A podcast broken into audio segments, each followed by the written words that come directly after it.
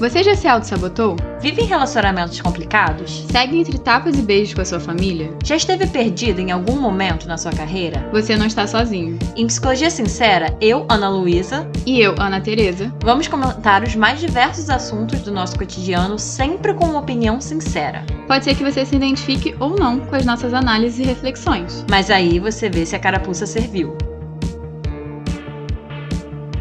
Aí, gente, sejam bem-vindos a mais um episódio do Psicologia Sincera.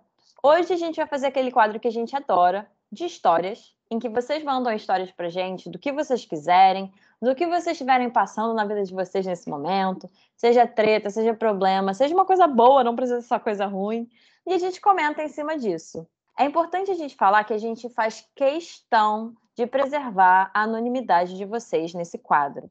Então, quem manda história com o nome, por exemplo, a gente muda o nome e a gente não revela né, o nome de quem mandou a história. Então, é importante vocês saberem que quem manda as histórias sabe que está mandando por esse motivo, sabe que a gente vai ler aqui no episódio, e é isso. A gente não vai expor ninguém, esse não é o nosso objetivo. É realmente ajudar quem quer ser ajudado. E, bom, o que, que a gente faz, né? A gente junta histórias similares, assim, com temas que possam se complementar, um tema que norteie, né, para também não ficar uma coisa totalmente aleatória.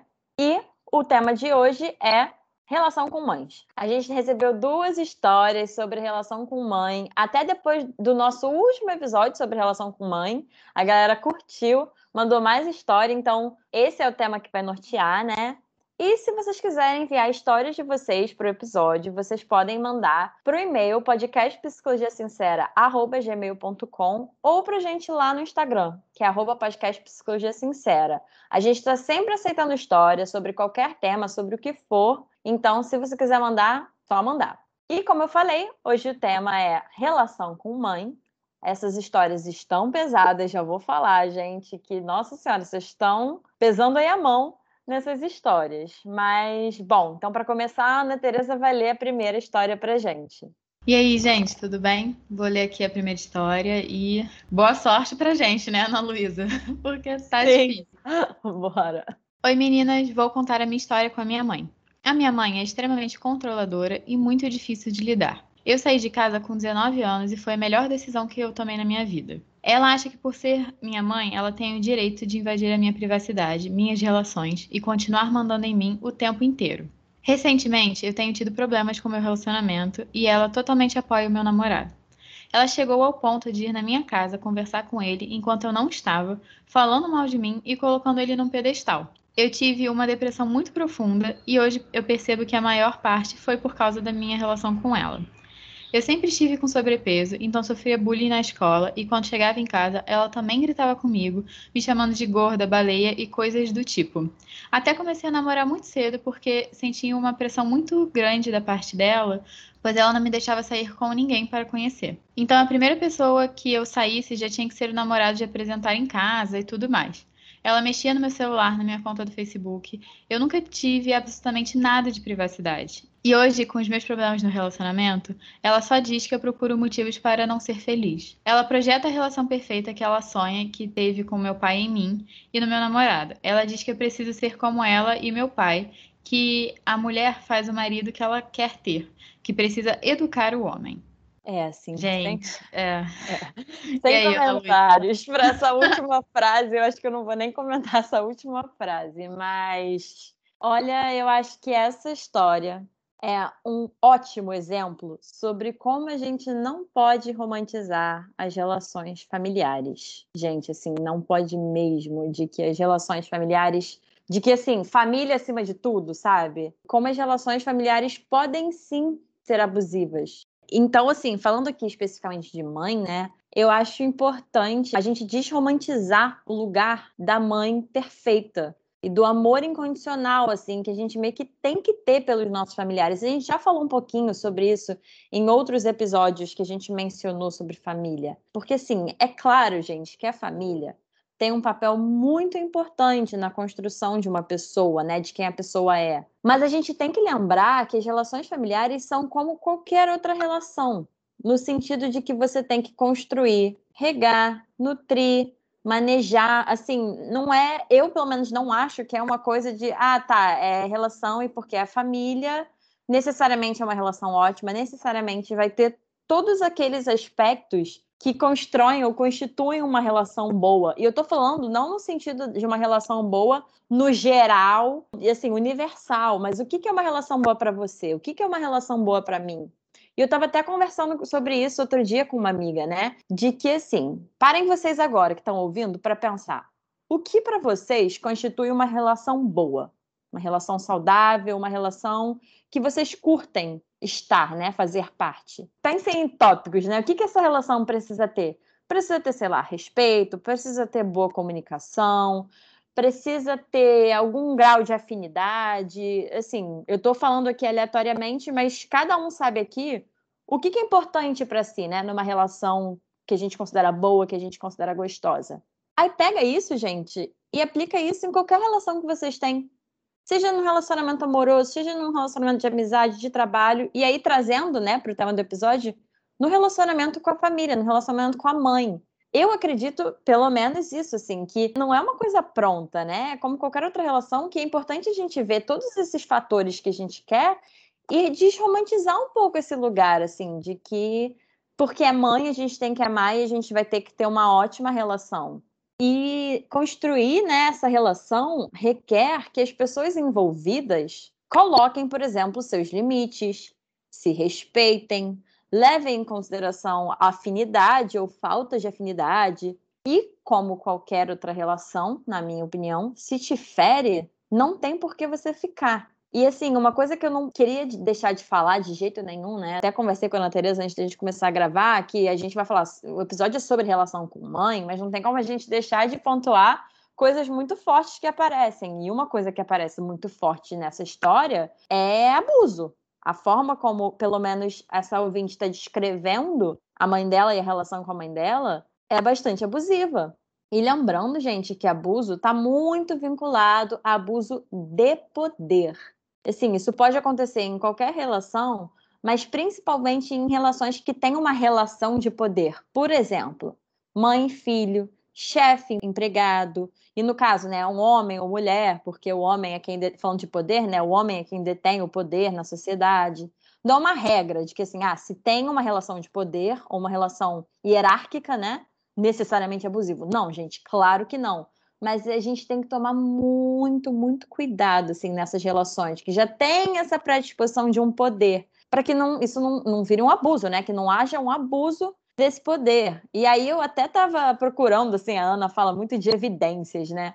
E aí eu estava procurando indícios, assim, desse abuso, né, dessa mãe. De novo, conforme foi descrito pelo ouvinte, gente. A gente, óbvio, comenta aqui a partir do que chega até nós. Falou que a mãe dela é super controladora, invasiva, falou que, falou que se mete muito né, na vida da filha, que mexe no celular dela, na conta do Facebook. Eu não sei nem assim quantos anos essa ouvinte tem e quando que ela mexia no celular e, por exemplo, na conta do Facebook. Mas, assim, acho que até já numa adolescência, assim, já não é muito legal, né? Se meter nesse, nesse sentido. Eu tô até pensando, né, aqui que ela falou que saiu de casa aos 19 anos. E eu fiquei pensando o quão insuportável deveria ser para ela sair de casa aos 19 anos. Porque a tendência de uhum. muitos jovens que, enfim, têm os pais pagando as contas em casa, têm oportunidade, enfim, de fazer faculdade, ou enfim, de estar tá em casa, opta por ficar em casa até um pouco mais à frente, né, uns 20 e poucos, para conseguir economizar dinheiro, para conseguir ter mais estabilidade financeira, para conseguir sair de casa. E eu fiquei pensando quão insuportável devia estar, porque com 19 anos, obviamente nesse, nessa época da vida a gente se acha dono do próprio nariz. Mas agora que eu tô ficando mais velha, tô ficando tiazona, eu vejo o quanto. Peraí, calma. Eu não vou deixar de passar que você chamou de tiazona. Cara, porque atualmente eu vejo pessoas com 18 e 19 anos muito mais como adolescentes do que como adultos. Eu sei que total diante do direito penal e tudo mais, nós podemos ser presos, nós já podemos responder pelo que nós fazemos. Assim, o estilo de vida que você leva é muito mais parecido com o estilo de vida de um adolescente do que de um adulto. Sim, com certeza, com certeza. E até a sua maneira de resolver problemas na sua vida é muito mais parecida com um de adolescente do que de um adulto. Eu digo isso porque, gente, eu tenho 24 anos agora, ainda é pouco, a diferença não é muito grande, mas eu vejo assim o quanto eu sou diferente de quando eu tinha 18 anos. Uhum. E muita coisa que me ajudou a me moldar até na minha maturidade foi entrada no mercado de trabalho, estagiar, tipo, ter responsabilidade com dinheiro. Eu não sei como foi a história de vida dessa ouvinte. Acredito que ela tenha tido muitas responsabilidades, já que ela foi meio desamparada, né, por essa mãe. É porque, assim, parece que essa mãe não ajuda, mas não ajuda em nada, sabe? Não tem nada, não tem muita coisa de boa aí para aproveitar dessa relação. Porque é uma coisa que eu sempre trabalhei na minha terapia, porque eu também tenho um relacionamento muito complicado com a minha mãe, era de ver, assim, o que é que sua mãe tem de bom, assim, porque os lados negativos a gente já sabe quais são e a gente já tá careca de saber, mas quais são os lados positivos para não ficar tão pesado assim. E uma coisa que eu queria deixar aqui claro também é que ver esse lado positivo em nenhum momento significa perdoar, que eu acho que quando eu leio essa uhum. história, eu ainda vejo que tem muita coisa mal resolvida, muita coisa para ser resolvida. Então eu fico pensando muito mais na sua saúde mental do que na saúde mental da sua família, ouvinte. É muito mais no sentido de para você não sofrer tanto, que você disse que você já teve depressão por conta disso. Talvez você tenha várias questões com sua saúde mental atualmente por conta disso e para como isso pode ficar um pouco mais leve. Eu imagino que sempre vai ser muito pesado para você falar sobre tudo isso, porque tem uma mãe que grita com você, tem uma mãe que diz que você não é o suficiente sendo você, deixa marcas assim que eu acho que é praticamente pro resto da vida. Só que como é que a gente faz para tornar isso mais leve para você? Uhum. E parecido com o que você falou, Ana Teresa, é do que você entendeu, né? Por que, que ela saiu de casa tão cedo? Eu até escrevi isso aqui no roteiro, né? Para falar para ouvinte, assim. Para mim fez muito sentido porque você saiu tão cedo de casa. E uma coisa que a minha psicóloga fala muito, tem a ver com o que eu estava falando agora, é que às vezes pode ser muito difícil a gente olhar o lado positivo de uma situação que nos causa tanto mal-estar. E eu não estou falando isso para trazer uma coisa meio positividade tóxica, de tipo, olhe pelo lado bom. Não é nesse sentido. Mas a minha psicóloga falou isso para mim e fez muito sentido para mim. Que os pais, quando eles agem dessa forma, né, que você está descrevendo, por exemplo, que a sua mãe age, eles, na verdade, estão contribuindo. Às vezes, gente, eu não acho que isso é consciente, não. Não acho que isso é proposital mas eles muitas vezes estão contribuindo para o nosso crescimento e para o nosso processo da gente se individualizar, no sentido da gente criar nossas próprias asas e a gente sair de casa, por exemplo. E, de novo, eu não estou falando que eles fazem isso de uma forma consciente, assim, de intencional, né? E acho que, inclusive, eles poderiam contribuir para esse crescimento de uma forma bem menos nociva. Mas porque talvez, se não fosse tão ruim, se não fosse tão desconfortável, a gente ficaria lá para sempre. Ou a gente demoraria mais para angariar, né? Não tô, gente, não estou falando isso para incentivar que os pais sejam péssimos e super tóxicos para os filhos saírem, não. Mas eu digo assim, se te ajuda de alguma forma, é, você enxergar a situação dessa forma. Certamente me ajuda. Com certeza, assim, eu, eu entendi o seu ponto de vista, Ana Luísa, que assim, que bom que você se incomoda com essa situação, ouvinte, porque tem muita gente que vive essa mesma situação e, na verdade, não tá pensando, tipo, minha mãe tem problema, minha mãe precisa procurar ajuda. Enxerga muito mais no, pro lado, tipo, eu tenho problema, eu sou inadequado, eu não mereço nada de bom. Uhum, uhum. É, exatamente. E assim, e a partir do momento em que tá desconfortável, né? Se tá ruim, usa isso como impulso para você correr atrás e mobilizar energia para sair. Que é o que eu acho que você fez, né? Falando que saiu de casa com 19 anos. E eu tô até relendo, né? Que enquanto a gente comenta, eu também vou relendo. Eu tô aqui com a história na minha frente. E essa história me bate muito as questões dos limites, que eu e a Ana Luísa também sempre trazemos aqui, sempre que tem episódio de história. Porque essa mãe parece que ela atravessa todos os limites e não tem ninguém para frear ela. Eu uhum. não sei se uhum. você tem irmão. Uma coisa que também me veio muito à cabeça é: cadê esse pai? É verdade, né? Então, não sei se tem um pai, o seu pai, para frear, ou se o seu pai simplesmente abaixa a cabeça para ela. Não sei se tem um irmão ou uma irmã que também abaixa a cabeça. Não sei como foi a relação dela com os pais, porque parece que ela tem os limites entre elas, pessoas muito prejudicados. E acaba que quem paga o pato por isso é você, porque acaba que ela provavelmente é cercada por pessoas na vida dela que tá tudo bem se ela ultrapassar os limites, e para você não tá.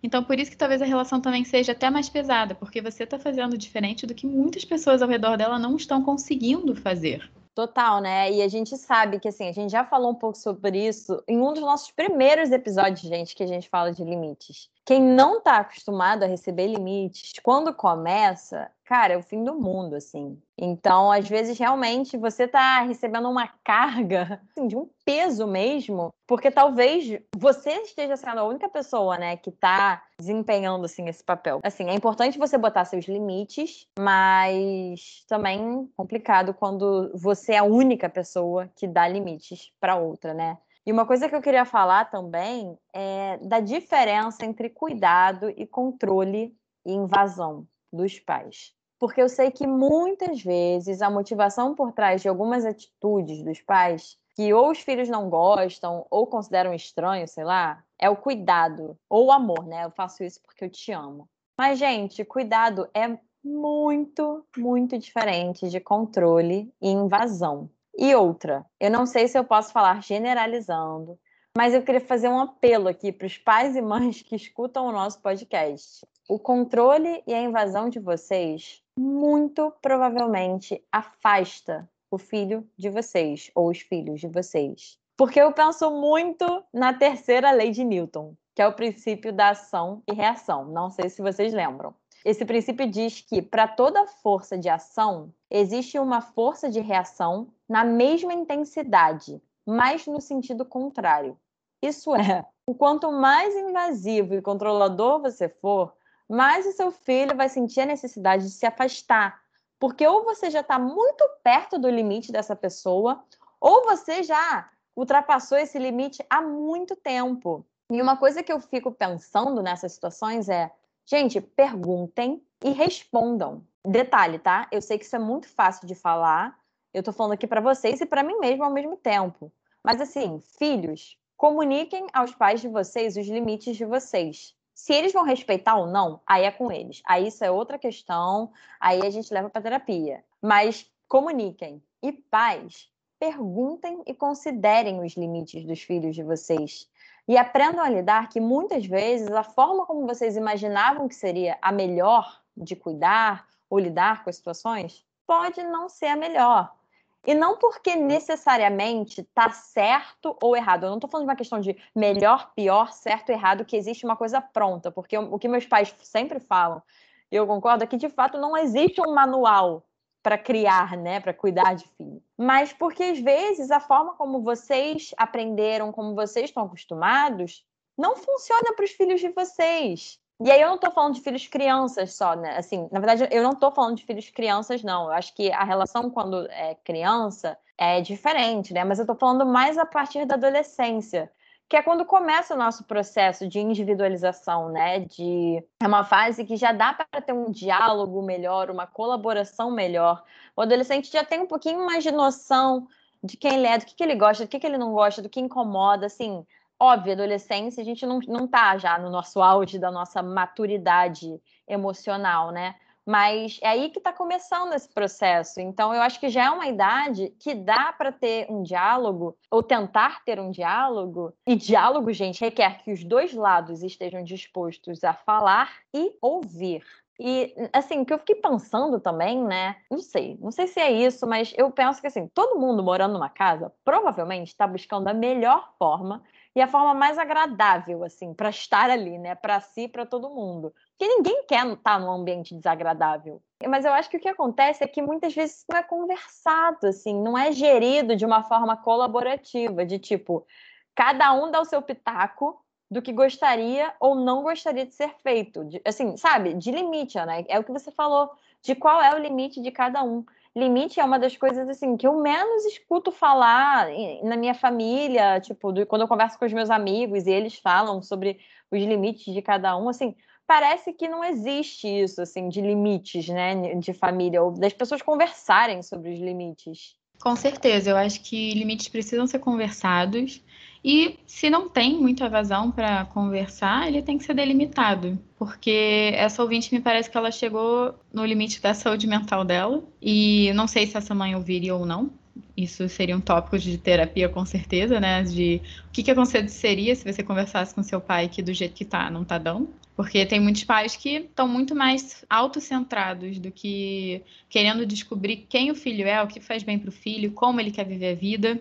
Isso entra até numa coisa que eu também queria falar, que ela falou que a mãe dela projeta a relação perfeita, que ela sonhava em ter. E aí que tá, me pareceu muito que essa mãe tá tão ocupada pensando nos problemas da vida dela, do que dos erros que ela cometeu, que ela não tá conseguindo enxergar essa filha. Sim. E não tá conseguindo enxergar a vida que a filha leva, que a filha quer levar, porque tem que ser, ela a filha meio que entrou nessa obrigação, né, de reviver a história da mãe e não errar, porque a mãe errou, ela não pode errar. Exatamente, exatamente. E quem está ouvindo e ainda não ouviu o nosso episódio Ter ou Não Ter Filhos, eu recomendo muito, porque a gente fala um pouco sobre a motivação das pessoas de terem ou não terem filhos, né? No caso, agora seria de ter. Cara, que muitas vezes a motivação dos pais é um pouco essa, né? De projetar as expectativas de, ah, meu filho vai fazer tudo que eu não fiz, tudo que eu não pude fazer. Só que, gente, seu filho não é você. E, para ouvinte, você não é sua mãe. Então, limites, assim, limites. Mas eu, o que eu acho, eu tô falando que eu tô comentando, mas eu acho que ela, de alguma forma,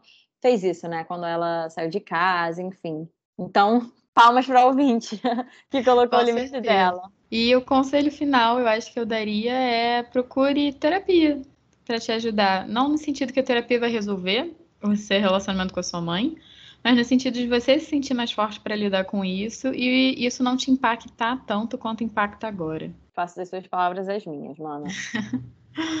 então vamos de segunda história? Bora! Oi, meninas! Vim aqui contar um pouquinho sobre o que eu passo com a minha mãe. Eu não fui planejada e, por esse motivo, minha infância não foi uma das melhores. Eu cresci ouvindo a minha irmã dizendo que eu sou um peso para os meus pais, fazendo ataques sobre o meu peso, tive anorexia e bulimia, me desmerecendo em tudo e um pouco mais. Minha mãe via tudo isso acontecendo e não fazia nada. Dizia que isso é coisa de irmã mais velha.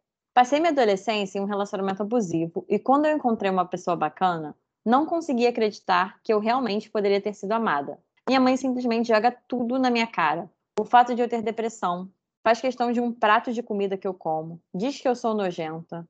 Tenho 17 anos e tenho medo de falar isso para minha psicóloga que aliás faltei essa semana porque ela não quis me dar dinheiro para passagem. Não consigo fazer nada em relação a ela. Já tentei de tudo, mas nada traz resultado. O que vocês acham que eu deveria fazer? É, mais uma, Ana Tereza, simbora. É, mais uma. Parece que assim, saiu da mesma fábrica que a outra. Parece mesmo. Então, eu sei que ela começou, né? O que ela deveria fazer? O que eu te recomendaria começar a fazer é a terapia que você já procurou. E isso é muito uhum. importante, assim, você vê que você não tá bem, você procurar ajuda.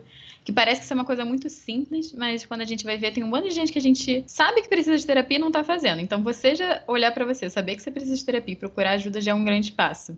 Uhum. Mesmo tendo uma casa que ninguém provavelmente incentiva a fazer isso. E você ir contra a opinião da sua família. Isso também é muito importante. E você falou da sua irmã e da sua mãe. E assim, quando você falou, né, que, que a sua irmã falava mal de você, te menosprezava e a sua mãe não fazia nada, e depois você disse que a sua mãe também fala mal de você, me passou muito a impressão de que a sua irmã só repete o comportamento da sua mãe. Porque a gente aprende a ser quem a gente é com os nossos pais. Tem gente que consegue fazer diferente, tem gente que repete. No caso da sua irmã, ela está repetindo, e eu acredito que você esteja fazendo um pouco diferente. Então, nesse contexto, eu diria até que é muito funcional, muito positivo você fazer diferente. E você contou né, dessa dificuldade de compartilhar sobre isso com a sua psicóloga. E a primeira coisa que me veio à cabeça foi o sentimento de vergonha. Até por você falar, né, que teve anorexia e bulimia, eu fico pensando o quão de vergonha existe, assim, permeando a sua vida em relação a quem você é, em relação ao seu corpo, em relação ao quanto você merece as coisas. Sim, e até eu também eu fiquei pensando em relação a isso que ela falou, né? Medo de falar. Eu não entendi mesmo assim qual é o medo e medo de falar o que exatamente. Não sei se é falar tudo isso que ela já tinha compartilhado com a gente, não sei se é ela falar especificamente da mãe dela, dessa questão com a mãe dela. Eu não entendi muito bem, assim. Não sei também há quanto tempo você está fazendo terapia, isso também é muito importante de falar. Que, gente, assim, só para dar essa palhinha, né? Sobre terapia é uma construção. Eu estava falando aqui, né, sobre a primeira história da coisa de você construir uma relação. Claro que a relação terapêutica é muito diferente das nossas relações interpessoais assim da vida, mas também é uma relação. Então tem também a questão do tempo, né, de você construir uma confiança. Para alguns é mais fácil, para alguns é mais difícil, mas só para te dar essa palhinha de assim, é, não desiste, sabe? Tem coisas, gente, que eu falei para minha psicóloga depois de um ano e meio, assim, coisas muito importantes sobre a minha vida, sobre assim, meu supervisor gosta de falar das marcas que a vida nos dá, né?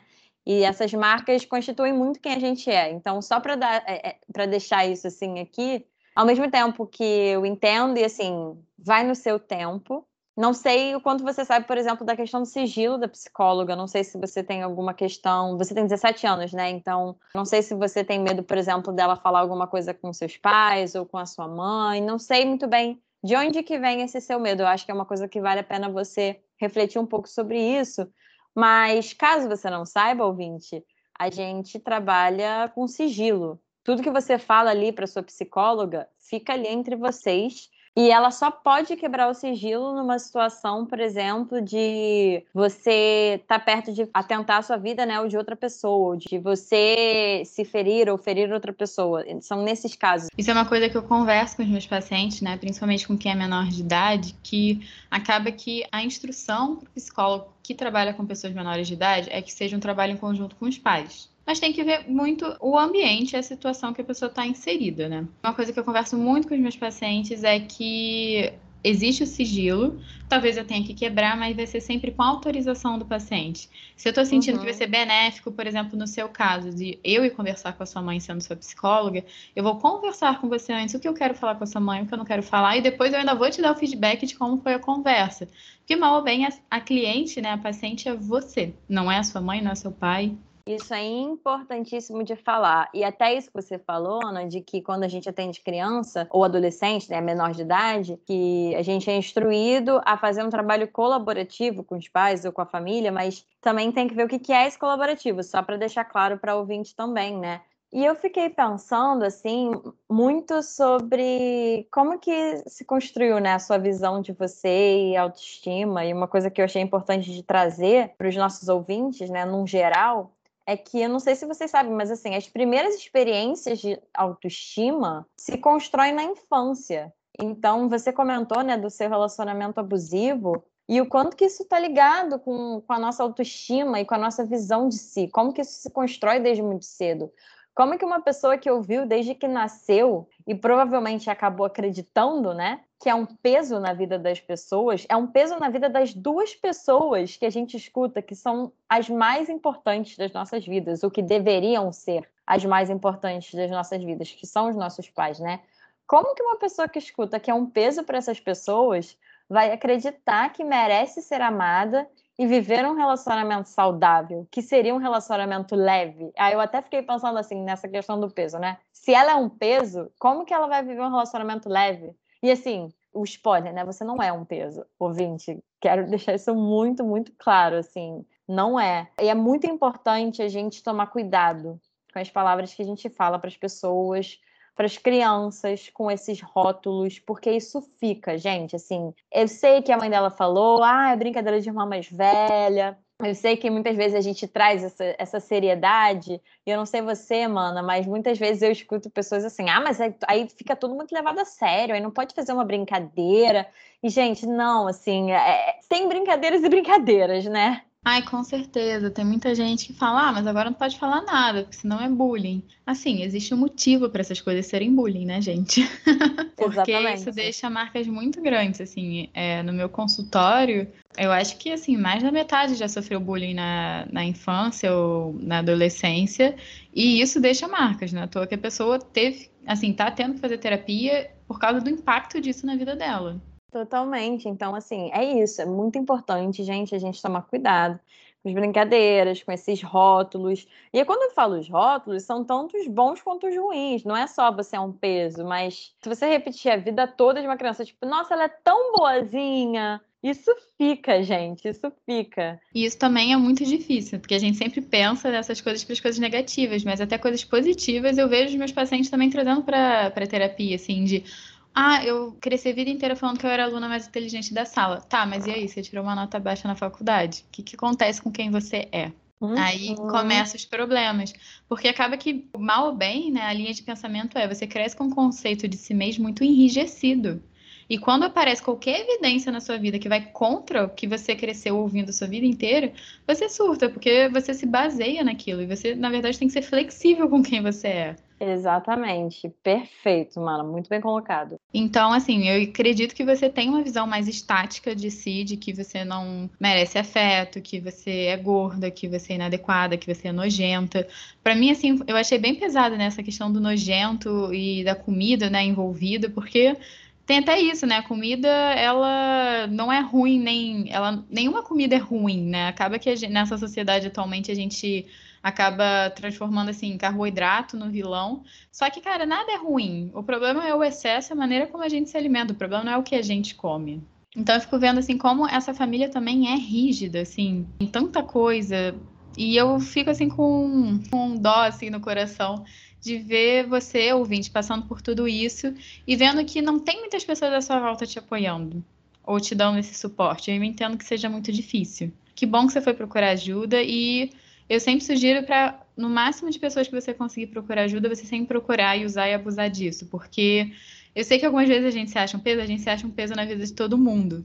Só que os seus amigos, né, e enfim, namorados e psicólogo e tudo mais, estão lá para desempenhar um papel que a sua família não foi capaz de desempenhar. E tá tudo bem se eles fizerem esse papel, porque vai te ajudar a te fortalecer para você ser independente depois. Uhum. Cara, e era isso que eu ia falar. Você tocou exatamente no ponto. Eu acho que parte do amadurecimento que acontece na vida, assim, né, da adolescência para a vida jovem adulta, até a vida adulta, é a gente perceber que a gente não vai atender as expectativas do nosso, dos nossos pais, assim, da gente. E pasme, eles também muitas vezes não vão atender todas as nossas expectativas sobre o que a gente quer ou espera dos nossos pais. A minha professora da minha formação em Gestalt Terapia fala muito isso, de que, gente, os pais são pessoas que decidiram ter filhos. Assim, são pessoas que decidiram ter filhos. E muitas vezes nem decidiram isso de forma consciente, né? Mas enfim, eu fico pensando nisso, sabe? É a gente aceitar que muitas vezes a gente vai querer ter uma mãe que não é nossa, ou coisas que a nossa mãe não tem. Porque ela não está aqui no mundo para atender as nossas expectativas, não está mesmo. Ela está aqui para desempenhar os diferentes papéis dela no mundo, e um deles é ser mãe. E claro, o ideal seria que pelo menos esse papel ela cumprisse, mas aí a gente volta para a questão da expectativa, né? De como você, como filha ou filho, gostaria que a sua mãe desempenhasse esse papel. E muitas vezes isso não vai estar tá alinhado. E o outro lado, a mesma coisa. A gente aceitar que muitas das coisas que os nossos pais ou a nossa mãe, né, quer da gente, quer pra gente ou espera da gente, pode não ser o que a gente é. E tudo bem também, porque você também não está aqui para atender a expectativa de ninguém. Mas o mais importante é, assim, de novo, e eu me coloco nisso também, tá, gente? Eu tô falando isso para vocês e para mim, que eu acho que a virada ela acontece quando a gente entende que a gente não pode mudar os nossos pais, no caso a gente não pode mudar ninguém, né? E esse não é nem o nosso papel, porque se você está gastando a sua energia para mudar o outro, não vai sobrar energia para você. E aí você perguntou, né, ouvinte, o que, que vocês acham que eu deveria fazer? Bem parecido com o que a Ana Teresa falou. Foca em você, em como você pode manejar esses desconfortos enquanto você ainda está morando com seus pais e convivendo muito com eles.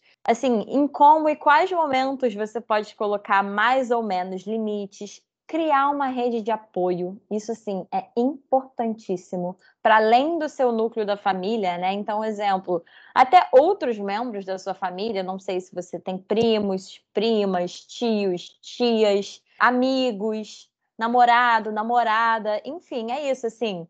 A gente já falou isso algumas vezes. Diversifica a sua rede de apoio. Porque é isso, né? Muitas vezes a gente não recebe o cuidado. Eu estava até lendo sobre isso ontem, na verdade, não tinha me planejado para falar disso hoje, mas agora me veio. A gente, muitas vezes, quando a gente é criança ou adolescente, a gente não recebe o cuidado que a gente quer. Mas não é porque os nossos pais, assim, pais que não dão o cuidado que a criança quer, não é necessariamente pai que, ou mãe que não dá cuidado. Às vezes eles dão da forma deles, ou, sabe?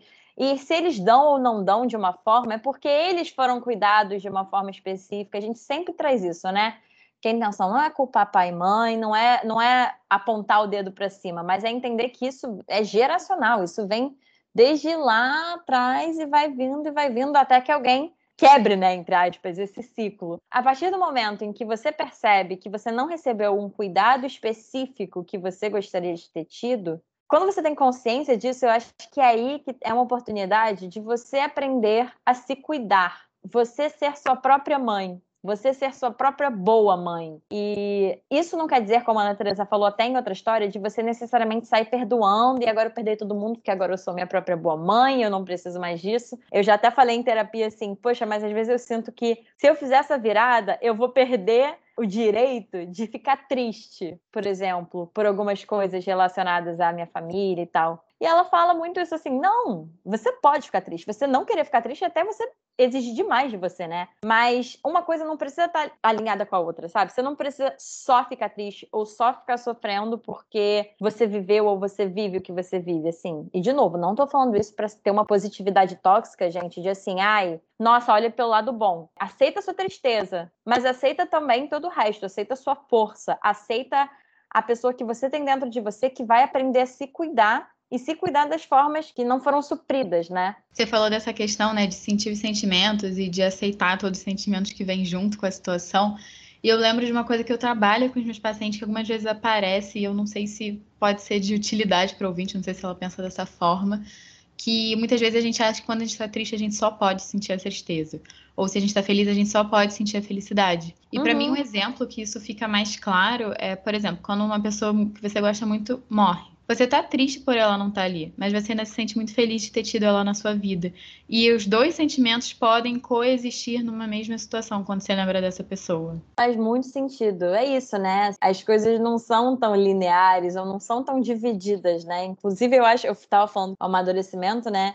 E eu acho que também parte do amadurecimento é a gente conseguir entender e meio que integrar, assim, justamente essas contradições, né, Ana Teresa? De que Cara, às vezes você vai ficar muito triste que você viveu ou que você vive uma situação e tudo bem, não é que você perde o direito de você estar tá triste, mas você também poder tirar alguma coisa, porque se você fica também só na tristeza e para sempre, né, isso pode se transformar numa coisa mais pesada. Então, é até a gente aprender a conviver com o turbilhão de emoções que as situações e que a vida, né, coloca pra gente. Com certeza. E eu acho que meu conselho final, já que eu tô dando conselhos finais nesse episódio, meu conselho final é que você não é um peso na vida dos outros e você merece sim ter relacionamentos do qual você se sente bem com eles. E você não precisa se sentir culpada por causa disso. Com certeza, é isso, assim, a gente tende muito a crescer com uma noção muito rígida, assim, de que o que a gente vivencia dentro da nossa família e na nossa casa é o que tem no mundo, né? Claro, eu ia falar é parâmetro, mas acaba sendo o nosso parâmetro por muito tempo. Mas saiba que essa não é a única forma. Fico muito feliz de você estar em terapia, segue nossa terapia vai construindo uma relação forte com você, assim, de você ir se consultando, você entendendo o que, que te faz mal, o que, que te faz bem, o que, que para você requer numa relação boa, assim, o que, que é uma relação boa para você. Você pode, às vezes, nem ter nenhum norte, assim, nossa, não sei. Ok, começa com esse não sei, vai construindo a partir disso. Mas, assim, você merece, da mesma forma que eu acho que todos merecem, ter relações leves, ter relações boas. Mas muitas vezes essas relações não caem no nosso colo porque a gente não escolhe onde a gente nasce, a gente não escolhe as situações que a gente vive. Então, é assim, o que, que você pode fazer a partir disso, né? E pessoal, esse foi o episódio de hoje. Se vocês gostaram, vão lá comentar pra gente no nosso Instagram, no arroba podcast Psicologia Sincera. Sempre tem a capinha dos episódios lá, se vocês quiserem comentar diretamente sobre o episódio, mas pode mandar direct pra gente, que a gente adora saber o que vocês acharam do que tudo isso que a gente falou, né? É muito uhum. importante ter o feedback de vocês. E vocês também podem encontrar eu e a Luísa nas nossas vidas pessoais e profissionais, nos nossos arrobas. E o meu é arroba psi.anacavalcante e o da Ana Luísa é arroba psicóloga Ana Luísa Braz, Luísa e Braz com Z. E pessoal, tudo isso aqui que a gente falou dessas informações vai estar aqui na descrição do episódio. Então é só você clicar que vai ter já um linkzinho que vai te direcionar direto para o nosso Instagram, para o Instagram do podcast. E é isso, gente. E aí, antes da gente só dar uma finalizada, mandar um beijo, eu vou falar uma coisa que eu falei, eu acho que no último episódio de Stories, e que eu gostei muito de fazer essa questão, né? De colocar isso. Que, bom, a gente sempre comenta a partir do que a gente recebe, né? Das informações que a gente recebe. E muitas vezes, gente, o que a gente fala não vai ter nada a ver com o que o ouvinte mandou, não vai fazer o menor sentido, porque, sei lá, porque não bateu. Mas a gente fala aqui a partir do que vem, né? E às vezes faz sentido para um, e às vezes não faz sentido para o ouvinte que mandou a história, mas faz para um ouvinte que não mandou e que, assim, caraca, super se conectou. Mas é isso, assim, é uma coisa que eu, que eu gosto de colocar aqui. Mas bom, esse foi o episódio e a gente vê vocês na próxima, então. Um beijo.